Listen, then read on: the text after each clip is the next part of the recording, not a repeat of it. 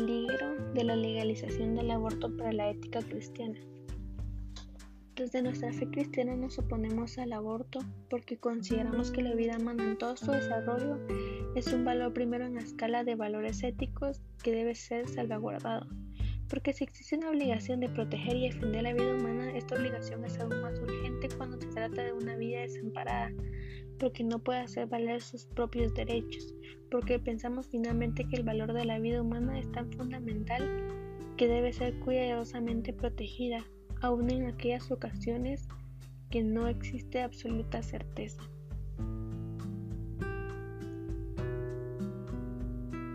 ¿Qué dice la Biblia sobre el aborto? La palabra aborto no aparece en ninguna parte de la Biblia. A nadie en la Biblia se le describe jamás que haya tenido un aborto, que lo anime o incluso que esté lidiando con uno.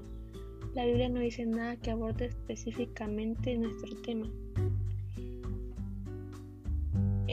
¿El aborto es un tema bíblico? ¿Por qué la Biblia no lo aborda específicamente? La respuesta es simple, porque el pueblo judío y los primeros cristianos no necesitaban tal guía. Era un hecho innegable de su fe y cultura que el aborto estaba mal. Em,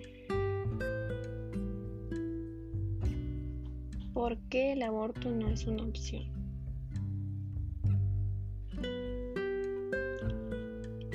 Porque se estaría rompiendo el primer mandamiento que dice no matarás y porque para tomar tal decisión tenemos que tomar en cuenta nuestra familia, nuestra educación, nuestros objetivos personales, nuestra salud, nuestra seguridad y nuestras creencias.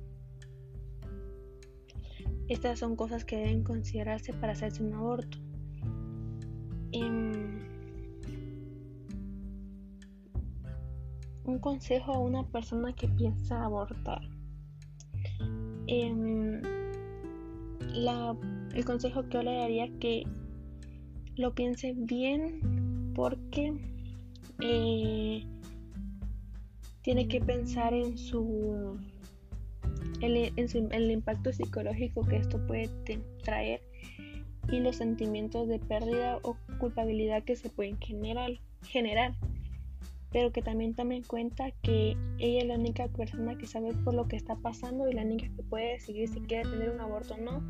Y la decisión es 100% suya.